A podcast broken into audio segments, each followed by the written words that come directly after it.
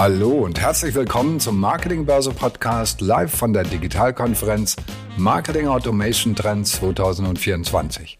Heute diskutieren Ralf Scharnhorst, Managing Director M42M, Annika Günther, Gründerin von CreaD, Maria Madert, Associate Consultant bei Jolie und Peter Kabel, Professor an der HAW Hamburg. Darüber, wie die Generation Z künstliche Intelligenz in ihren Lebensstil integriert und was das für zukünftige Marketing- und Recruiting-Strategien bedeutet. Viel Spaß beim Zuhören. Hallo allerseits. Äh, das hier einmal noch kurz eure Unternehmen. Mir ist aufgefallen, ich versuche mal auf Diversität zu achten in Panels und das ist, glaube ich, das am wenigsten diverse Panel, was ich je gehabt habe im Sinne von Unternehmen, dass ihr alle drei ganz, ganz äh, junge Gründer seid, die dieses Jahr Unternehmen gegründet hat. Ähm, daher erzählt doch gerne nochmal, wofür eure Unternehmen steht und was ihr so jeden Tag macht eigentlich. Fangen wir alphabetisch an. Äh, Annika, Maria und dann Peter. Okay. Hi zusammen, ich freue mich sehr, hier zu sein. Also mein Name ist Annika Günscher. Ich bin 24 Jahre alt und bin äh, Mitgründerin und Geschäftsführerin von Create Online. Wir sind eine Online-Marketing-Agentur, die tatsächlich ähm, frisch gegründet und bei uns oder generell, ich sag mal, mein, mein Herz schlägt für die Themen Social Media, Online-Marketing und KI, passt jetzt hier auch perfekt heute in die Runde und äh, entsprechend befasse ich mich auch mit meinem Businesspartner mit den Themen. Sprich, wir machen alles äh, rund um Social Media, Content Creation, äh, Online-Marketing, wirklich auch in die Beratung und Umsetzung und äh, natürlich auch äh, schwerpunktmäßig KI-Beratung in den unterschiedlichsten Bereichen. Maria. Hallo, auch von mir erstmal vielen Dank, dass ich heute dabei sein kann. Ähm, eine kurze Korrektur, ich bin selbst nicht Gründerin, ähm, noch angestellt, aber trotzdem, ich komme von der Agentur Julie Berlin. Ähm, wir beschäftigen uns mit datengetriebenen Influencer-Marketing, 2018 gegründet und ich war dort im Kreativ- und Strategieteam. Und jetzt ganz frisch haben wir eine Consultancy ausgegründet, äh, Julie Consultancy. Und dort bin ich jetzt als Associate Consultant tätig. Und wir beschäftigen uns, beschäftigen uns insbesondere mit den Themen ähm, ja, Social Media Beratung, Fokus TikTok. Wie? Peter, der dritte junge Gründer in der Reihe. Ja, hallo, äh, ich bin äh, Peter Kabel, ich bin äh, multiple Persönlichkeit, insofern ich zum einen schon ein bisschen älter bin als Gen Z, ich glaube, ich bin so ein richtig typischer Boomer. Ähm, zum anderen bin ich Professor an der Hochschule für angewandte Wissenschaften in Hamburg im Department Design und betreue dort das Fach- und Lehrgebiet und Forschungsgebiet Interaction und Service Design. In dem Zusammenhang beschäftige ich mich schon eine ganze Reihe von Jahren mit generativen AI, äh, insbesondere im Kontext von äh, der Kreativindustrie.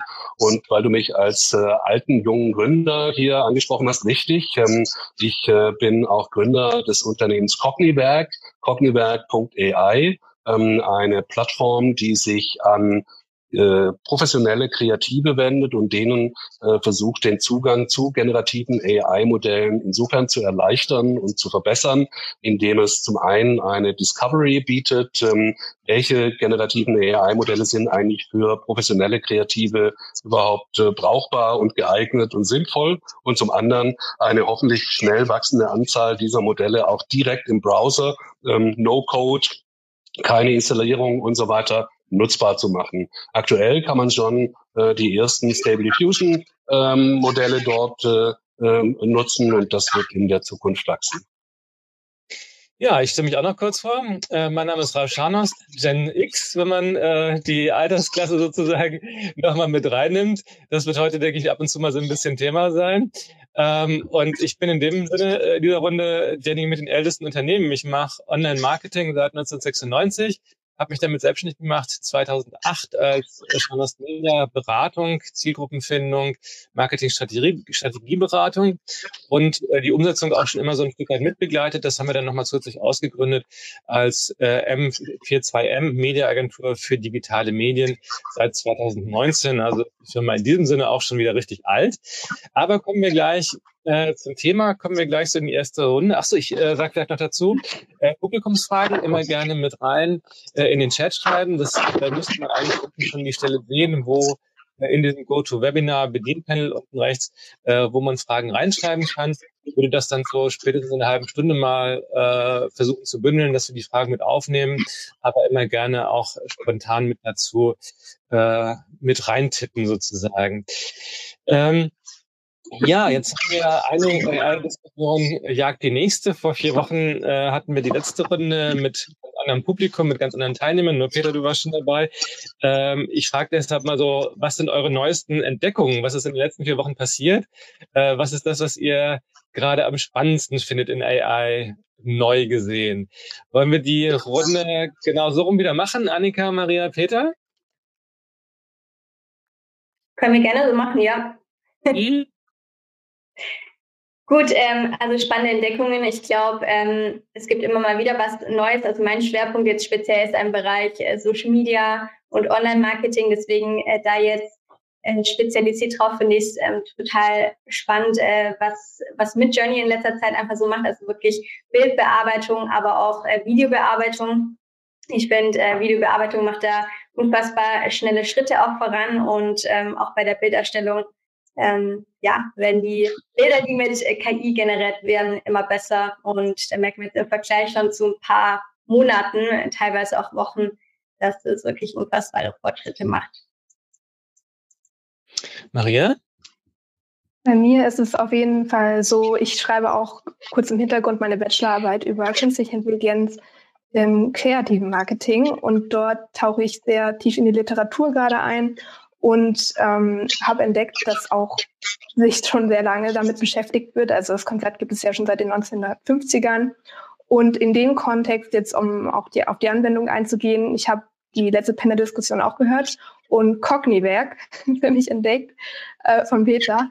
Ähm, also da sind ja wirklich super viele KI-Anwendungen. Und momentan mag ich wirklich sehr gerne allein fürs wissenschaftliche Arbeiten. Ähm, das heißt Alexit Elicited. Und dort kann man eben sehr, sehr leicht wissenschaftliche Forschungsarbeiten suchen. Die werden dann schon automatisch zusammengefasst. Ansonsten privat Adobe Firefly funktioniert auch sehr gut und ist super und ganz klassisch ChatGPT äh, für die Arbeit. Peter.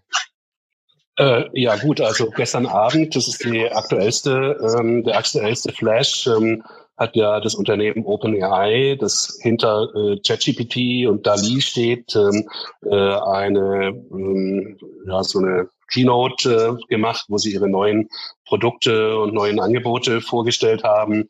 Und äh, wer das äh, gesehen hat, äh, der wird äh, verstehen, dass da nochmal äh, so richtig eine Büchse der Pandora geöffnet wurde. Ähm, also das, was da gezeigt wurde im Hinblick auf ähm, die Erstellung, die, die Möglichkeit der Erstellung eigener GPTs, eigener Chatbots sozusagen. Das war sicherlich äh, absolut mindblowing. Ähm, aber auch, was gezeigt wurde, inwiefern die API, also die Schnittstelle, mithilfe derer ähm, Entwickler von Websites und Apps und so weiter ähm, ebenfalls äh, die Funktionalitäten oder viele der Funktionalitäten von äh, GPT in ihre eigenen Angebote mit einbauen können. Ebenfalls mindblowing. Ich denke, das ist ähm, äh, wirklich ein, ein verrückter Schritt in die in die nächste in die nächste äh, Entwicklungsstufe. Ähm, das wird aus meiner Sicht eben auch ähm, nochmal verstärkt, nicht nur die Seite der Anbieter verändern, also Anbieter von Medien äh, etc., ähm, sondern eben auch ähm, äh, das, das wird ein Enabling auch für Nutzerinnen und Nutzer ähm, bedeuten. Ähm, und äh, mehr und mehr wird klar, dass eben durch diese äh, Large Language Models, insbesondere das jetzt eben von äh, OpenAI, ChatGPT und alle diese Dinge, die da drumherum sich ranken, ähm, sicherlich das gesamte Mediengefüge sich verändern wird, also Websites eben nicht mehr Websites sind und vermutlich auch TikTok nicht mehr TikTok ist, ähm, sondern wirklich äh, da eine ganz neue Form äh, entsteht, ähm, die Menschen mit Inhalten und Diensten interagieren lässt. Darüber hinaus, vielleicht jetzt nicht ganz so aktuell, aber ähm, glaube ich, ein kontinuierlich anwachsender Strom ähm, ist eben alles, was da rings um äh, Open Source entsteht. Ne? Open AI ist ja nicht open, sondern geschlossen, ähm, auch wenn sie anders heißen. Aber alles, was da rings um Open Source entsteht, insbesondere all das, was rings um das ähm, Stable Diffusion Ökosystem entsteht, ähm, ist äh, aus meiner Sicht äh, etwas, was ähm, die Welt wirklich maßgeblich verändert. Annika, ich würde deine Freude an Midjourney nicht nehmen, aber Midjourney ist wirklich lame ne, ähm, äh, gegenüber dem, was da bei Stable Diffusion ähm, im Gange ist. Und deswegen empfehle ich auch jedem, jeder, äh, die kreativ im professionellen Kontext ähm, sein wollen und müssen, dass sie sich eben mit diesen Tools beschäftigen, ähm, denn äh, da ist eine Entwicklungsgeschwindigkeit, die eben äh, von den geschlossenen Systemen mit Journey, aber auch äh, Run, Diffu äh, äh, Runway ML ähm, einfach nicht angeboten werden können und auch nicht angeboten werden in der absehbaren Zukunft. Ja, da öffnen sich jetzt ja tausend Perspektiven, wie man das überall alles nutzen könnte. Ähm, wir vielleicht mal so ähm, aus, aus mehreren Aspekten so diese Winkel mit reinzunehmen. Annika, wir hatten beispielsweise im Vorgespräch gesprochen, ähm, eine Sache, äh, wo man, weil wir sehr viel ja über Marketing an sich äh, so immer hören, welche Möglichkeiten wie das im Marketing, in der Bilderstellung und so weiter. Und du sagtest, Personalauswahl ist auch eine Möglichkeit, wo du es empfehlen kannst. Magst du ein bisschen mehr dazu erzählen? Das fand ich spannend. Äh, ja, ich glaube äh, generell das Thema Fachkräftemangel, ähm, Recruiting ist ja gerade in aller Munde oder gerade vielleicht auch ähm, nicht richtig ausgedrückt, sondern schon ziemlich lange. Und das Problem wird man jetzt natürlich auch so schnell erstmal nicht lösen können. Aber ähm, in dem Bereich im Recruiting-Aspekt ähm, gibt es natürlich auch Anwendungsmöglichkeiten, wie man KI einsetzen kann. Und ähm, wir haben uns darüber unterhalten, genau, ich finde es super spannend. Also vielleicht kennt es der ein oder andere. Äh, zum Beispiel IKEA hat es eine Zeit lang auch gemacht im Recruiting-Prozess, äh, dass ähm, eine KI eingesetzt wird. Ähm, die nennt sich in dem Fall Vera oder Vera, je nachdem, wie man sie aussprechen möchte. Und ähm, sie ist quasi wie eine ähm, ja, Recruiterin in menschlicher Gestalt, die aber KI gesteuert ist und äh, die Vorgespräche äh, mit den potenziellen Mitarbeiterinnen führt. Das finde ich an sich super spannend. Ähm, da ist natürlich jetzt auch verschiedene Blickwinkel offen, ob man das jetzt gut oder schlecht findet, kann man ja vielleicht auch gleich in der, in der Runde ähm, diskutieren. Ähm, einsetzbar oder die Möglichkeiten der Einsetzbarkeit sind hier natürlich, wenn jetzt ein Unternehmen in sehr kurzer Zeit unfassbar viele Mitarbeiterinnen sucht. Also zum Beispiel IKEA für die verschiedenen Filialen, äh, Verkäuferinnen, Kassiererinnen etc., äh, dass man da die Chance eben nutzen kann, um eine KI einzusetzen, um unfassbar viele Gespräche in kürzester Zeit zu führen, was eben ein Mensch gar nicht, gar nicht umsetzen könnte. Und entscheidet dann wirklich auch im ersten Step, ähm, ob der Kandidat oder die Kandidatin weiterkommt. Und dann im nächsten Schritt, so ist es hier in dem Prozess jetzt beispielsweise, werden dann Menschen und echte menschliche Recruiterinnen eingesetzt. Mhm. Genau, fand ich super, super spannend. Du hast gesagt, äh, IKEA macht das oder hat es gemacht. Äh, weißt du, wie das ausgegangen ist, in dem Sinne, dass IKEA das äh, nur als Experiment definiert hatte für einen kurzen Zeitraum oder dass sie es bewusst beendet haben, weil es nicht geklappt hat? Weißt du mehr?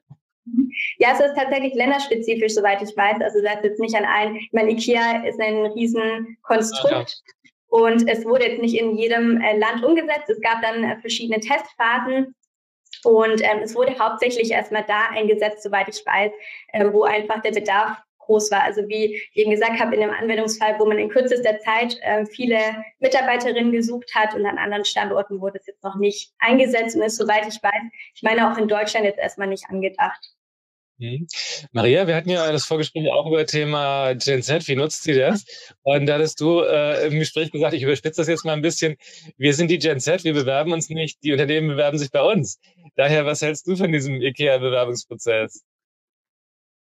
Ähm, erstmal sehr interessant und ich finde es eine gute Idee von IKEA, also innovativ und auch nochmal, um also um auf die überstützte Darstellung zurückzukommen, ähm, das soll auch gar nicht irgendwie überheblich von unserer Generation, sage ich mal, klingen. Wir wissen, dass wir gerade in Zeiten von Fachkräftemangel und demografischem Wandel leben und deswegen ähm, und dass auch Unternehmen ohne junge Talente nicht überleben können und deswegen stellen wir nochmal andere Erwartungen in diesem Bereich.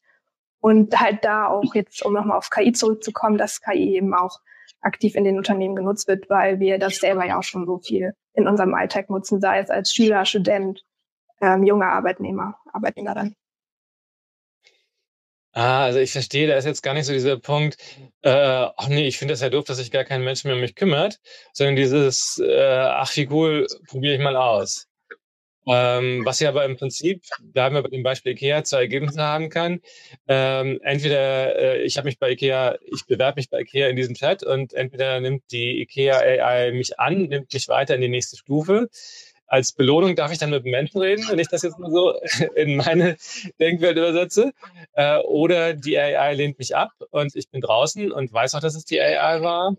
Ähm, ist das dann nicht so irgendwie ein böses Blut gegenüber AI im Sinne von, dass die sich dann da unbeliebt macht anstatt den Menschen? Vielleicht äh, kann ich da mal nochmal ein bisschen eine differenziertere Perspektive anbieten. Ähm, also zunächst einmal gibt es ja, wenn äh, ein potenzieller Mitarbeiter auf ein potenzielles Unternehmen trifft, ja zwei Fragenrichtungen. Der Mitarbeiter hat Fragen an das Unternehmen und das Unternehmen hat Fragen an den Mitarbeiter. Und dabei ist es eben so, dass häufig die Fragen, die die Mitarbeiter an die Unternehmen haben, eigentlich immer wieder die gleichen sind was weiß ich, wie viel Urlaub habe ich, ne, welches mein Einsatzgebiet und so weiter und so weiter. Also das ist, glaube ich, etwas, was ähm, sich äh, in sehr viel besserer Art und Weise mit Maschinen erledigen lässt, als das Menschen jemals könnten. Ne? Weil diese Fragen, die man vielleicht einem Menschen stellen kann, die kann man ja nicht 24 Stunden am Tag stellen. Da ist kein Mitarbeiter äh, vom IKEA dafür bereit.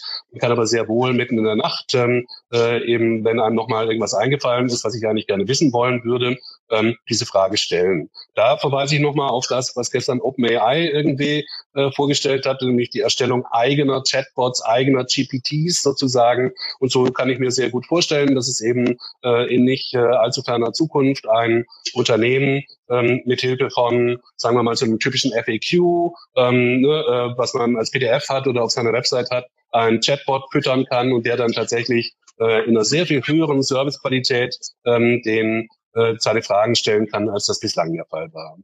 Ähm, jetzt kommen wir die andere Perspektive, also Unternehmen befragt Mitarbeiter. Also das ist jetzt ja keine super neue Sache, dass Unternehmen CVs, also Lebensläufe, automatisiert auswerten ähm, und äh, eben in große Tabellen bringen und sagen, okay, hat er überhaupt das richtige Alter, hat er die richtige Ausbildung, hat er dies, hat er jenes und so weiter. Ne? Ähm, also ich glaube, das äh, ist äh, eigentlich schon Praxis in vielen Unternehmen ähm, und deswegen würde ich denken, dass sich da jetzt eigentlich nicht signifikant etwas verändert hat. Problematisch muss ich zugeben, äh, würde ich es finden, wenn eine Maschine, ausschließlich eine Maschine ähm, Entscheidungen trifft. Äh, das ist gegen das Gesetz ähm, und finde ich auch zu Recht gegen das Gesetz. Ich bin sonst kein so ein Datenschutzmokel, äh, aber äh, an dieser Stelle äh, bin ich der Meinung, ähm, dass es eben tatsächlich Grenzen gibt. Ähm, äh, vielleicht jetzt ist dieses Beispiel mit dem Recruiting nicht das krasseste Beispiel, aber ne, wenn man äh, an irgendwelche Scoring-Daten denkt, äh, wo, wo man plötzlich in einen ganz schlechten Credit Score kommt, keinen Handyvertrag mehr abschließen kann und gar nicht weiß, warum ne, oder so, äh, das sind natürlich äh, aus Policing, dass die Polizei dich mal vorsorglich äh, fest oder sowas. Ne? Also das sind natürlich Dinge, die, die sind aus meiner Sicht inakzeptabel. Und da würde ich sagen, ähm, bin ich froh, dass ich jetzt äh, schon äh, Boomer bin, weil ich eben diese ganze Geschichte schon ein bisschen kenne ähm, und möglicherweise an dieser Stelle auch äh, äh, bewusst sage, Obacht, da bewegen wir uns in etwas rein, was vielleicht äh, bisschen komfortabler ist, aber trotzdem gravierende, nachteilige Folgen hat.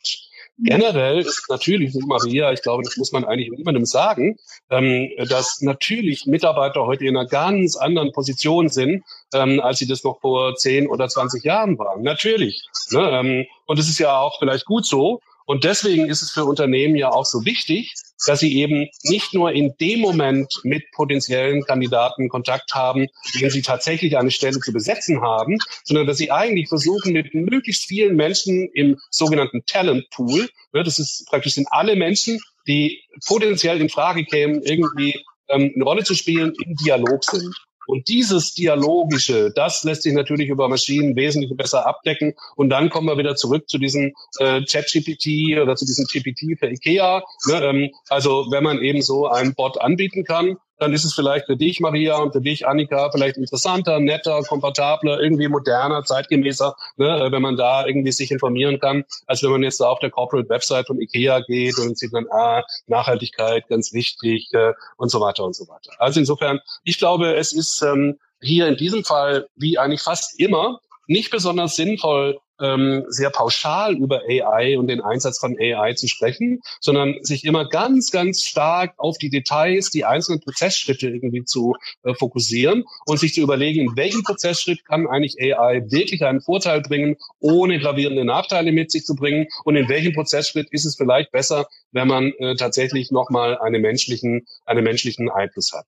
Ne, es ist ja so, Menschen, die auf der Papierform perfekt passen, mögen aber irgendwie nicht geeignet sein. Und das ist eben so eine typische menschliche soziale Fähigkeit, an dieser Stelle zu sagen, okay, ähm, Peter, du hast zwar kein Abitur und kein dies und kein jenes, also ich habe das, ne, aber äh, so, du hast also die Papierform nicht, aber wir erkennen, dass du eine Persönlichkeit bist, die durchaus bei uns passen würde, vielleicht ja gar nicht auf die aktuell ausgeschriebene Stelle, sondern auf eine Stelle, von der ich gerade weiß, äh, wo das völlig unerheblich ist, ob du Abitur hast oder nicht, aber trotzdem einen guten Beitrag leisten kannst. Ne?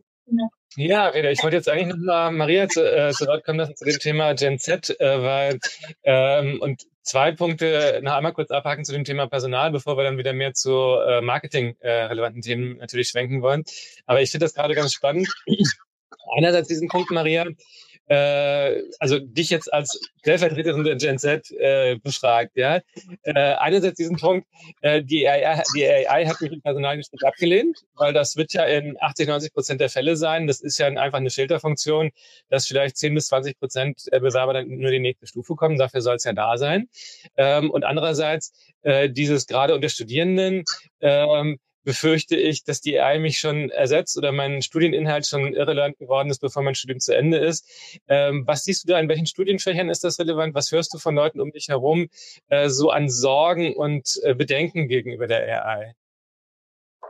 Ähm, ja, erstmal, ich wollte noch einmal kurz, bevor ich auf die Frage antworte, noch mal kurz zurückzukommen zu diesem Employer-Aspekt. Ähm, Allgemein ähm, würde ich sagen, dass man durch diese KI-Prozesse nochmal deutlich kreativer wird in dem Bewerbungsprozess an sich. Was eine AI zum Beispiel nicht kontrollieren kann, ist, wenn man eine innovative Idee hat, wie man sich bewirbt. Also ähm, wirklich ein kreatives Prozess, äh, Projekt startet, vielleicht direkt hingeht. Und da sehe ich auch das Potenzial ist auch wieder, worum, worüber ich mich ganz viel beschäftige. Wie, wie sieht es mit der Kreativität in Zukunft aus? Ähm, AI unterstützt dort, aber die menschliche Kreativität wird nochmal deutlich mehr angeregt letztendlich dadurch und das auch in diesem Prozess. Und ähm, was Peter jetzt auch schon gesagt hat, ich stimme Ihnen da absolut zu, diese grundlegenden Fragen, also dass man sich informiert und sowas, werden dann äh, super mit der AI zusätzlich abgedeckt. Und jetzt zu dem, was ich in meinem Umfeld höre. Ähm, es sind sehr unterschiedliche Meinungen, äh, sehr gespalten. Ich habe die einen tatsächlich wissen nicht so viel ähm, über künstliche Intelligenz und ähm, haben noch ein bisschen Angst davor, sage ich mal. Aber es ist auch klar, je mehr man sich darüber informiert, desto mehr weiß man auch, dass man keine Angst vorhaben muss, dass es einfach nur eine Unterstützung ist. Und die anderen haben das schon wirklich komplett implementiert in ihren Alltag auch Schülerinnen, also jetzt in der neunten, zehnten Klasse, die äh, machen ihre Hausaufgaben damit. Ähm, genauso wie Studentinnen. Ähm, es ist auch an den Hochschulen angekommen, überall. Und mit den Aspekten zum Beruf, ähm, teilweise habe ich Freunde, die Juristen sind, die davor mehr Respekt haben. Allerdings ist auch, ähm, was man hier wieder sehen muss, in juristischen Berufen die zwischenmenschliche Ebene trotzdem unglaublich wichtig und teilweise können eben Entscheidungen, ich bin jetzt keine Juristin, ähm, mit einer KI abgewegt werden. Da muss man einfach menschliches Urteilsvermögen für haben. Und deswegen wird der Beruf dort auch, denke ich, nicht ersetzt werden. Aber an sich äh, Routineaufgaben, einfache Aufgaben damit unterstützt. Aber das kann man, denke ich, auf alles übertragen, auf jeden Berufszweig. Ja, das schlägt wahrscheinlich wieder die Brücke zu auch dem, was wir im Marketing kennen, dass eben ja, die Erstellung von Inhalten äh, ganz deutlich beschleunigt das Abarbeiten von Routineaufgaben und dass das wir so im Marketing die Kundenberatung nennen, das Vermitteln zwischen einer Marke und einem Konsumenten beispielsweise, doch der Punkt ist, wo so ein menschlicher Restprozess drin bleibt. Äh, ich nehme mal eine Frage aus dem Publikum auf, weil die an der Stelle ganz äh, schön passt. Zu diesem, ist zwar noch zu dem IKEA-Beispiel, aber kann man äh, ähm, äh, dass die Bewerber ja auch AI nutzen. Ähm, und dazu wollen wir nachher auch kommen, dass Konsumenten ja auch AI einsetzen. Ähm, und daher die Frage aus dem Publikum so direkt äh, an, an euch drei. Wie seht ihr die Gefahr, dass am Ende nur noch KI mit KI kommuniziert? Machen wir vielleicht gerade mal so die, Runde wieder von Annika über Maria zu Peter. Annika, äh, in dem Bewerbungsprozess oder auch im Marketingprozess, plötzlich reden nur noch AI mit AI und der Konsument und die Marke ist gar nicht mehr so mit drin? Mm. Also ich möchte da vielleicht äh, grundsätzlich ähm, erstmal ganz allgemein antworten, weil das ist mir jetzt an der Stelle auch ein wichtiger Appell an die Zuhörer. Hier sind ja ähm, einige Entscheider auch von kleinen mittelständischen Unternehmen äh, mit dabei, Marketingleiter, Geschäftsführer etc ähm, dass ich ein bisschen auch die, die Angst jetzt vor diesem Thema nehmen möchte, also vor dem Thema KI, ähm, was passiert, also genau so eine Frage, habe ich das Gefühl, äh, kommt da ein bisschen, ist ein bisschen der Ursprung. Äh, daher nachher kommunizieren nur noch KI mit KI und es sind gar keine Menschen mehr im Spiel. Ähm, natürlich äh, kann und wird es passieren, dass die KI immer mehr ähm, involviert ist in Recruiting-Prozesse, in jegliche Tool, in jegliche Arbeitsmodelle und Prozesse. Ich möchte aber einfach ähm, generell an der Stelle sagen, bitte, bitte habt keine Angst. Das ist auch das, was ich mit Creative immer predige, an das Unternehmertum bitte nutzt. Ähm, die KI befasst euch damit und habt keine Angst, dass nachher nur noch Maschinen mit Maschinen kommunizieren, sondern ähm, nutzt die KI an der Stelle, wo es einfach Sinn macht, was der Peter auch vorhin gesagt hat, in gewissen Anwendungsbereichen, zum Beispiel zum Filtern, zum Aussortieren, zur Datenverarbeitung, einfach zur Effizienzsteigerung macht es Sinn. Und ähm, ich denke, es wird ähm, immer gewisse Arbeitsschritte geben, wo es wichtig ist, äh, dass Menschen mit Menschen kommunizieren und dass Menschen da entsprechend arbeiten. Und deswegen ähm, auch zu der Fragestellung im Recruiting-Prozess.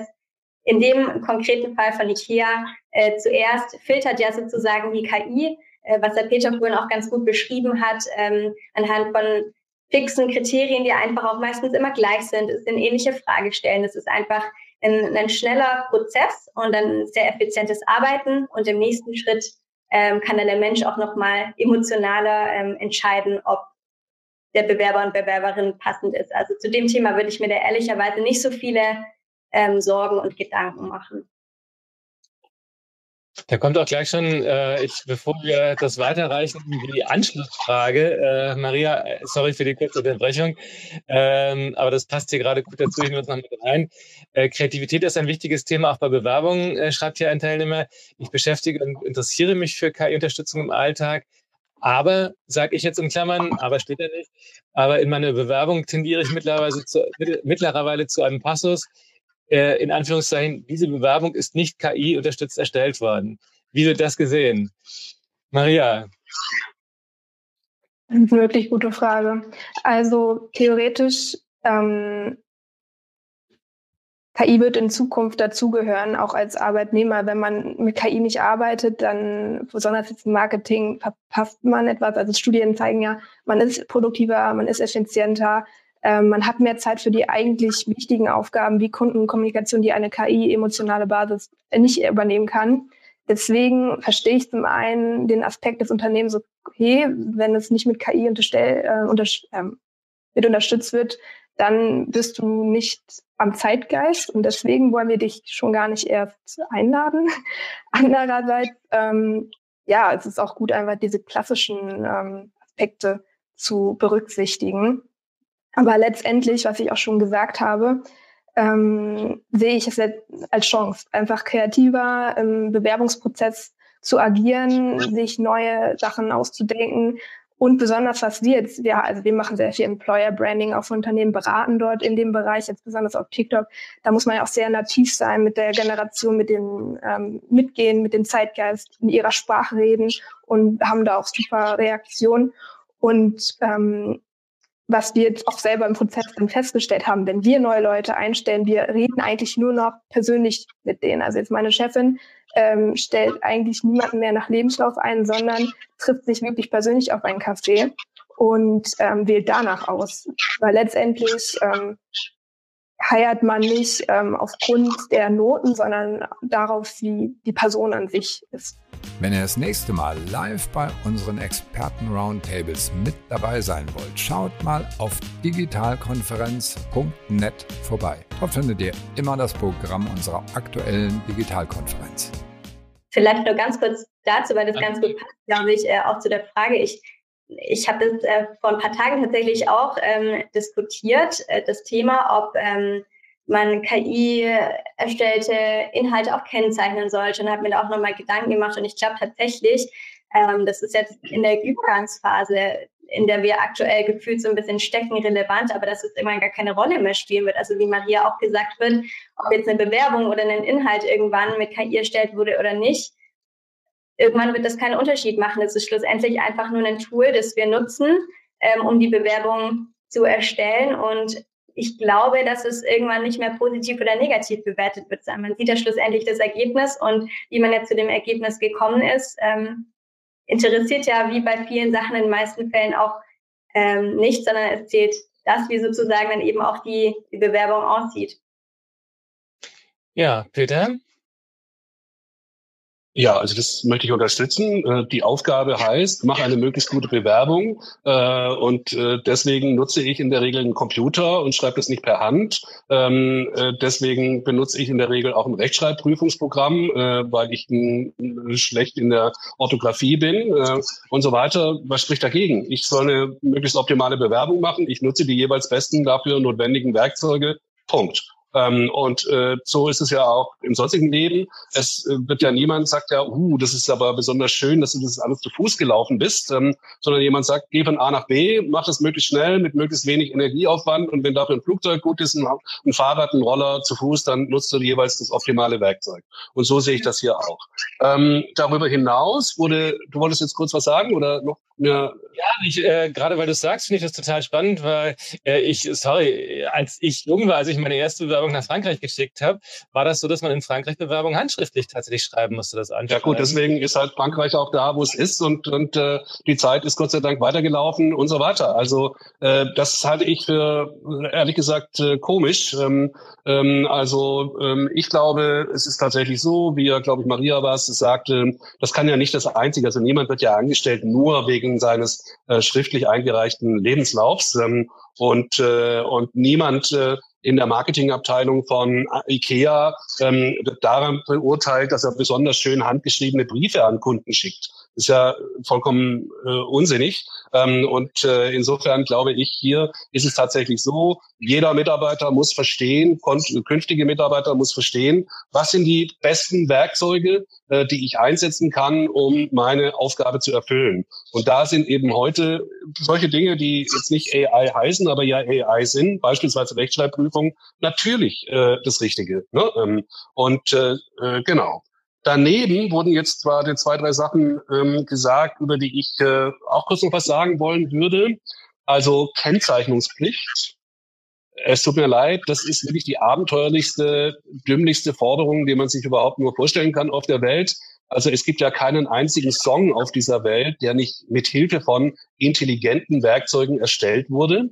Es gibt kein einziges Video auf der Welt, ähm, was wir sehen, oder Spielfilm, der nicht in irgendeiner Weise mit intelligenten äh, Werkzeugen optimiert wurde. Jedes Bild, was ich mit meinem Smartphone aufnehme, ist bereits von einer AI bearbeitet, noch ehe ich überhaupt auf den Auslöser gedrückt habe. Also so gesehen, was wollen wir denn da kennzeichnen? Alles? Also das ist ja wirklich äh, total abenteuerlich. Ähm, und diejenigen, die das äh, fordern, zuletzt ja der äh, amerikanische Präsident mit seiner Executive Order, ähm, die äh, zeigen, dass sie schlicht und ergreifend wirklich überhaupt keine Vorstellung davon haben, wovon wir hier reden. Insofern, Annika, du hast völlig recht. Ähm, wir müssen davon ausgehen, dass alles auf der Welt von und mit AI optimiert wurde. Ähm, und damit müssen wir zurechtkommen. Ähm, und zurechtkommen heißt, wir müssen uns halt immer im Klaren sein, dass die Dinge, die wir sehen, nicht unbedingt die Wahrheit darstellen. Ne? So, ähm, das mag einem jetzt zunächst immer ein bisschen komisch erscheinen und dann sagt man sich ja, wie kann ich das denn meinen Kindern erzählen?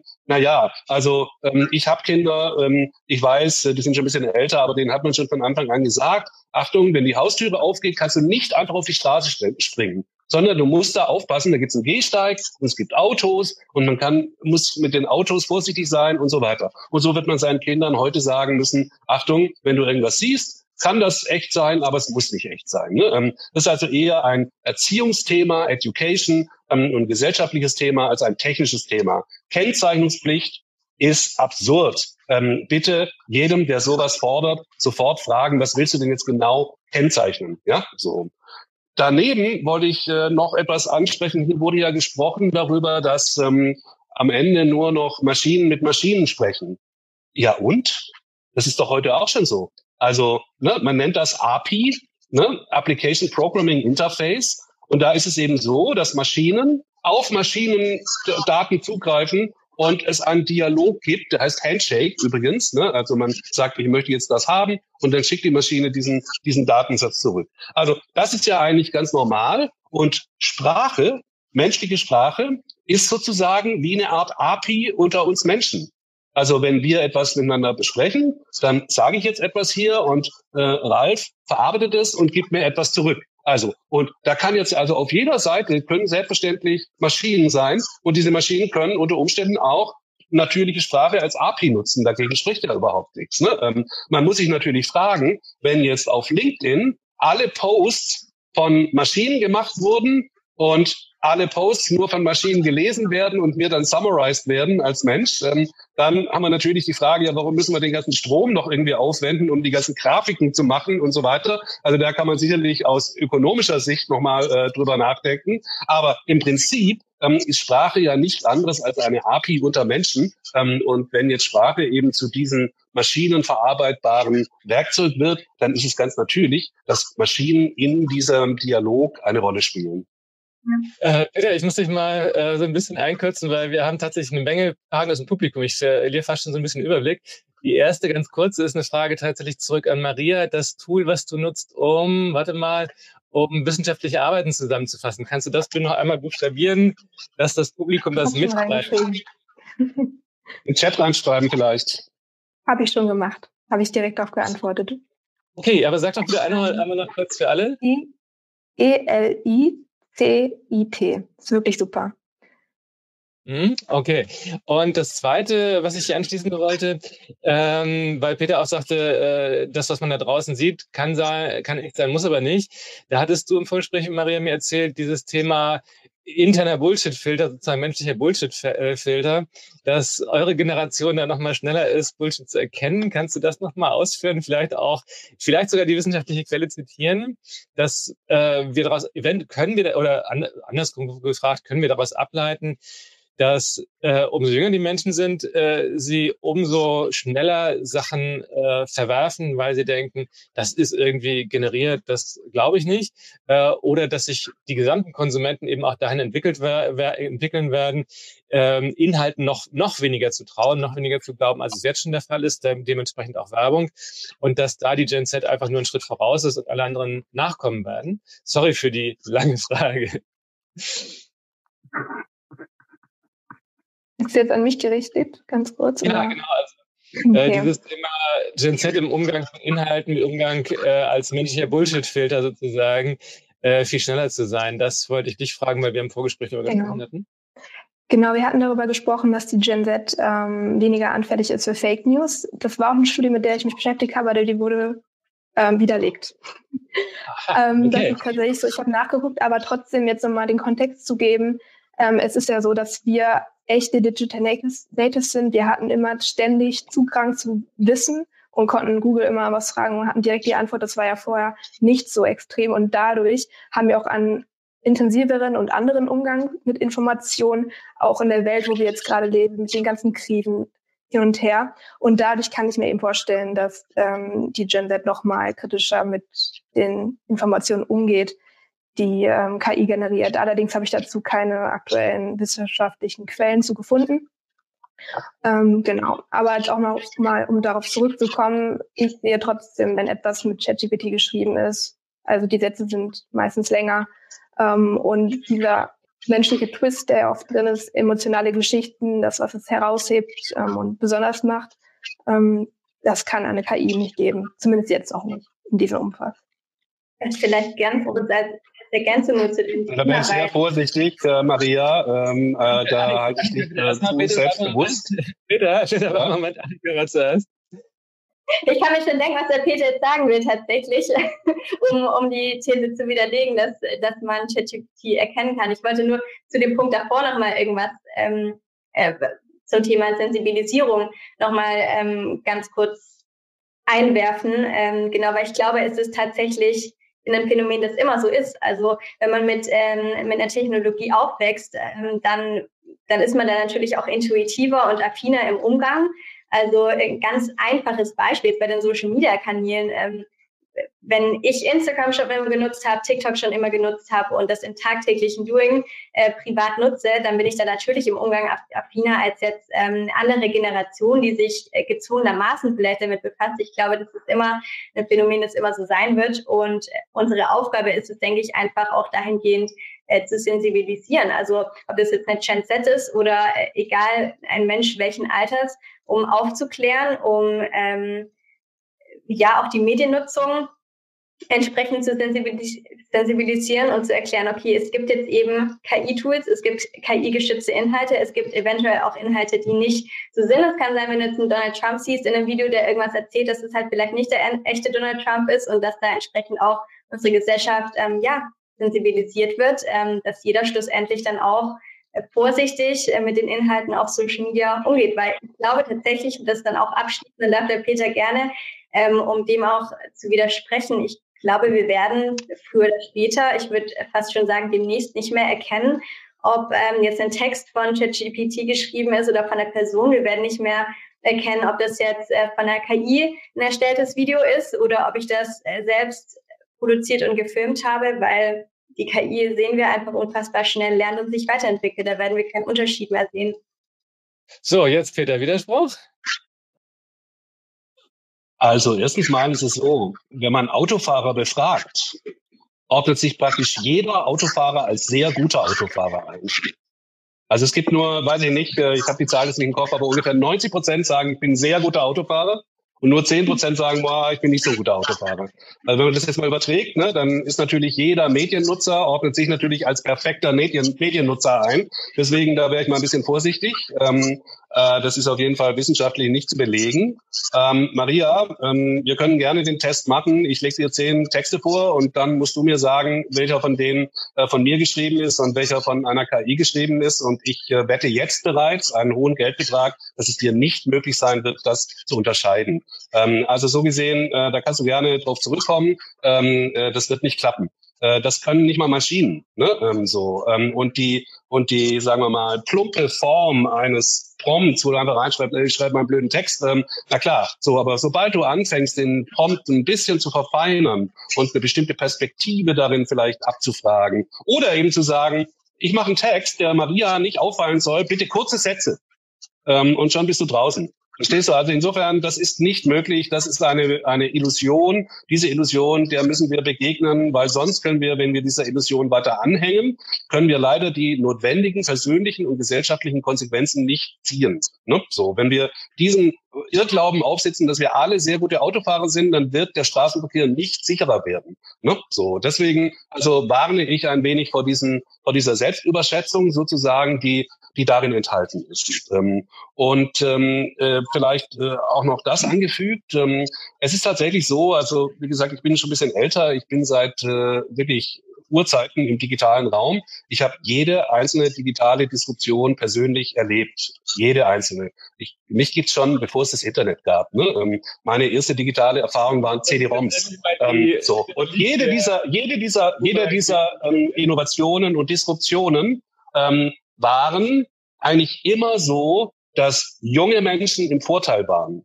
Also Annika, das würde dich jetzt bestätigen. Ne? So, ähm, tatsächlich waren immer diejenigen im Vorteil, die keine Traditionen hatten, an denen sie festhielten gewissermaßen. Also das ist jetzt weniger die Frage des Alters, sondern eben der Frage, hänge ich einem, einer Sache nach, von der ich sage, die war schöner. Die Welt ohne Internet war schöner. Die Welt ohne Mobile war schöner. Die Welt ohne Social Media war schöner. Die Welt und so weiter. Ne? So. Und das hat dazu geführt, dass eigentlich immer die jungen Menschen den älteren Menschen im Vorteil waren.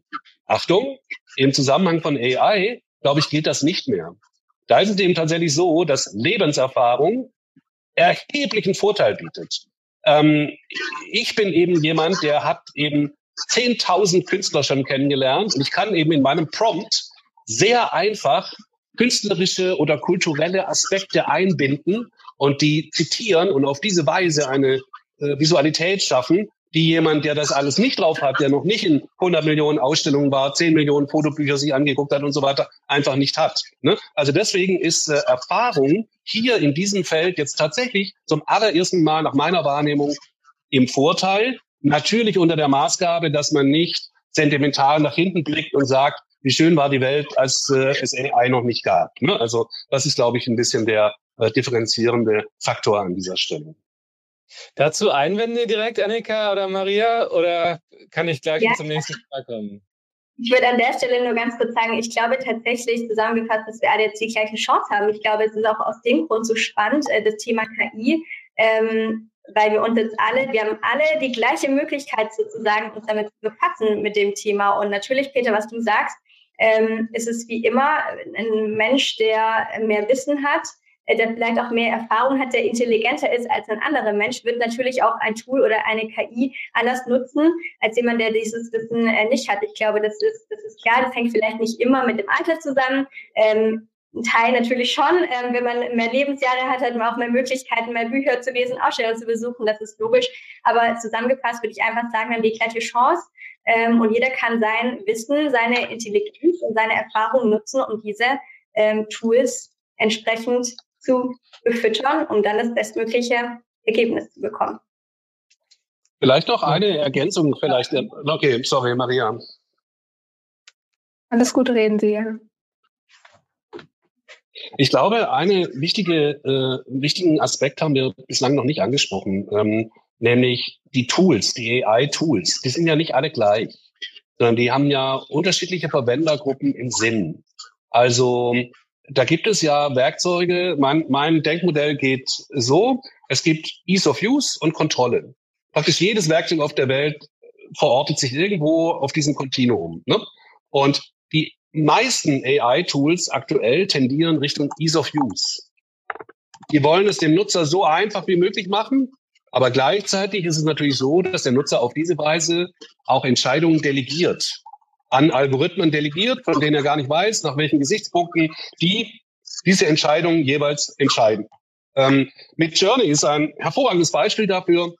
Mit Journey sagt, du musst jetzt keine komplizierten Prompts mehr machen. Du kannst einfach nur zwei Worte reinschreiben und schon mache ich dir ein Bild. Blöd nur, dass all diese Bilder gleich aussehen. Und Kontrolle ist eben, wenn ich ein Tool habe, was es mir möglich macht, dass ich 200 Worte lange Prompts machen kann und jedes einzelne Wort kontrollieren kann sozusagen. Und wie gesagt, auf diesem Kontinuum zwischen Kontrolle und Ease of Use, glaube ich, ist es enorm wichtig, dass sich alle Akteure, die jetzt äh, hier ähm, im Call sind und auch sonst, sich immer überlegen, was brauche ich wirklich? Und ich glaube, dass wir mehr und mehr Kontrolltools brauchen, weil wenn jeder ganz einfach ein Bild schaffen kann, dann schafft auch jeder ganz einfach ein Bild. Und dann haben wir alle äh, eine riesige Menge an Bildern, äh, äh, die uns über, überfluten sozusagen. Und wer davon noch sich abheben möchte, wird kontrolliert eigene Dinge machen müssen. Und das gleiche gilt für Texte natürlich und für alle anderen Tools auch. Ja, Peter, das ist eine super Überleitung zu dem, äh, worauf ich als nächstes mit dir kommen wollte. Wir haben ja in unseren Vorgesprächen so AI in drei Entwicklungsstadien äh, gewissermaßen aufgeteilt. AI Part One als so Arbeitserleichterung und Sparring-Partner, das, was inzwischen jeder mal so irgendwie ausprobiert hat. AI Part 2 als Aufmerksamkeitsökonomie reloaded, im Sinne von, dass da eine Content-Flut auf uns zukommt, weil Inhalte, Bilder, Texte, Videos so wahnsinnig viel leichter zu erstellen sind, werden eben dementsprechend mehr erstellt. Die Konsumenten also noch mehr mit Werbemitteln, mit Motiven, mit Bildern erschlagen fangen möglicherweise an, sich da zu wehren. Äh, als zweite Folge sagtest du eben auch, muss Werbung deshalb treffsicherer, genauer, eben besser und AI unterstützt sein, um überhaupt noch die Aufmerksamkeit zu generieren. Der dritte Punkt sagtest du, dass dann äh, die Sachen feinteiliger werden, dass sie auf Basis lokaler Daten laufen können und dadurch wieder eben so eine Entscheidung aufkommt, äh, eine, nicht eine Entscheidung, sondern eine Unterscheidung, dass du eben dass nicht alle Bilder gleich aussehen, sondern sie sehr stark auf dem basieren, was du vorher äh, schon geschaffen hast. Ich wollte aber auf einen wesentlichen Punkt nochmal kommen, weil mir das so in unseren äh, in den Vorgedanken auffiel, dass wir im Prinzip 2018, 2019 äh, über was Ähnliches gesprochen haben. Nämlich da war das Thema ähm, Voice Interface beziehungsweise festgemacht an Alexa, äh, die Amazon damals auf den Markt gebracht hat als Sprachinterface. Ähm, und diese Unterscheidung zwischen ist das jetzt nur ein Hype oder ist das was, was dauerhaft bleibt? Weil bei Alexa hatten wir vor vier, fünf Jahren auch gesagt, ja, das ist jetzt alles erst noch in sehr, im sehr äh, ungefähr, sehr schwachen Stadium. Alexa kann mir jetzt sagen, wie das Wetter morgen wird. Und das war's dann auch schon. Aber das wird sich weiterentwickeln und das wird alles beherrschen und die Konsumenten werden in zwei Jahren nicht mehr auf Websites gehen, um irgendwas zu bestellen auf die Website von Amazon, sondern werden das nur noch mit Alexa tun. Marken, die äh, auf Platz drei der Suchergebnisse gewesen wären bei Google oder bei Amazon, haben total verloren, weil Alexa ja nur ein Suchergebnis äh, kennt. Alexa, bestell mir Batterien. Ähm, das waren so Sachen, wo wir vor, ich weiß nicht, drei, vier, fünf Jahren drüber sprachen. Und äh, wir dachten damals, Voice ist sowas, das wird sich immer besser weiterentwickeln, das wird immer mehr Lebensbereiche durchziehen. Und äh, in Wirklichkeit hat sich das zurückgezogen auf so einen ganz kleinen, schmalen Bereich. Ich will nicht sagen, äh, dass es vorbei ist, aber äh, von dem Hype ist wenig übrig geblieben. Äh, wie ist das mit AI? Kann das sein, dass AI gerade momentan genau diesen gleichen Cycle durchlebt, dass wir jetzt so ChatGPT äh, von Version 3.5 auf Version 4 noch einen guten Fortschritt gesehen haben und sehen, ah Mensch, das kann ja tolle Sachen machen, das kann tolle Sachen generieren. Und wir dann aber immer mehr feststellen, ja, also wenn ich damit jetzt eine Seminararbeit schreibe oder irgendwas, was wirklich am Ende stimmen muss, dann äh, hat ChatGPT ja doch die Quellen frei erfunden. Und vielleicht ist das in drei Jahren immer noch so, dass sich das nicht geändert hat. Also Lange Rede, kurzer Sinn, Peter zusammengefasst. Erstmal Peter an dich, dann an die anderen. Ähm, seht ihr das Risiko? Kann das passieren, dass AI ein ähnlicher Hype ist, wie, wie damals Voice und Alexa waren, der sich dann doch nicht so weiterentwickelt, wie wir uns das gerade vorstellen? Jetzt hast du ungefähr 6000 Fragen aufgemacht. Ich weiß gar nicht, wie ich die jetzt in den nächsten sieben Stunden irgendwie vernünftig beantworten soll. Aber ich, mal, ich mache mal ein bisschen ein Bonmot. Ähm, vor äh, drei, vier Jahren, wenn ich eingeladen wurde auf eine Keynote zum Thema AI, dann war mein Anfangsstatement, AI nennt man AI eigentlich nur, solange sie nicht wirklich funktioniert. Sobald sie funktioniert, ist es eine Software, die das macht, was man von ihr erwartet. Ja, ähm, und insofern ähm, äh, richtig, alles, was wir heute AI nennen, ist einfach eine Software. Fertig. Ähm, und in kurzer Zeit werden wir viele von diesen Dingen, die da funktionieren, auch nicht mehr AI nennen, sondern einfach eine Software, fertig. Ne? So, ähm, jetzt mal das gesprochen. Ähm, äh, AI oder Sprachverarbeitung, Natural Language Processing ist der Begriff dafür, hat sich seit Alexa-Zeiten wirklich krass weiterentwickelt. Ähm, ähm, das war auch schon zu Alexa-Zeiten nicht so schlecht, weil ähm, äh, tatsächlich die, das, die Sprachanalyse, also das, was der Nutzer gesprochen hat, ähm, das war damals schon hervorragend. Zum einen waren die Mikrofone gut und zum anderen eben auch wirklich die Analyse dessen, was ist jetzt der Inhalt dessen, was hier gesprochen wurde. Was allerdings damals nicht gut war, war eben die Textgenerierungsbasis. Das waren ja doch im Wesentlichen eher vorgefertigte sogenannte Intent-Antworten. Ähm, und das hat sich jetzt natürlich dramatisch verändert. Warum Alexa gescheitert ist, ist übrigens äh, sind, ist ein Grund. Es gab einfach keinen Use Case dafür. Ja, ähm, da gab es ein Wettrennen zwischen Amazon und Google. Wer ist der schnellste jetzt, der, der diese Dinge in die Küchen der äh, Menschen zu Hause bringt? Und dann haben sie die Dinger einfach hemmungslos in den Markt gedrückt ähm, und ohne Use Case ähm, äh, hat jeder sowas bei sich in der Küche gehabt, ist verstaubt, es geht mit Fett zu und man hat einfach keinen Use Case dafür. Ähm, und warum der Use Case fehlte, war die Anbindung an echte Services. Ich konnte eben bei Alexa nichts wirklich kaufen. Ich konnte nicht sagen, geh mal und mach mir jetzt ein Bahnticket fertig oder sowas. Das ging nicht, weil es keine Einbindung gab, weil es die API nicht gab ähm, zur, zur Deutschen Bahn, weil es kein Payment gab, all diese Dinge.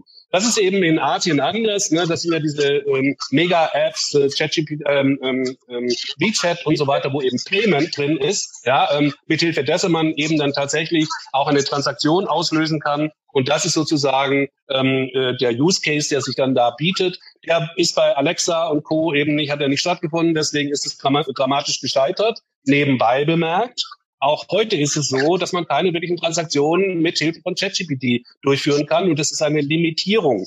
Ja, ähm, das wird vielleicht sich ändern, aber äh, da werden wir sehen, wie die Einbindungen sind, äh, die da von, ähm, von äh, äh, äh OpenAI äh, angeboten werden.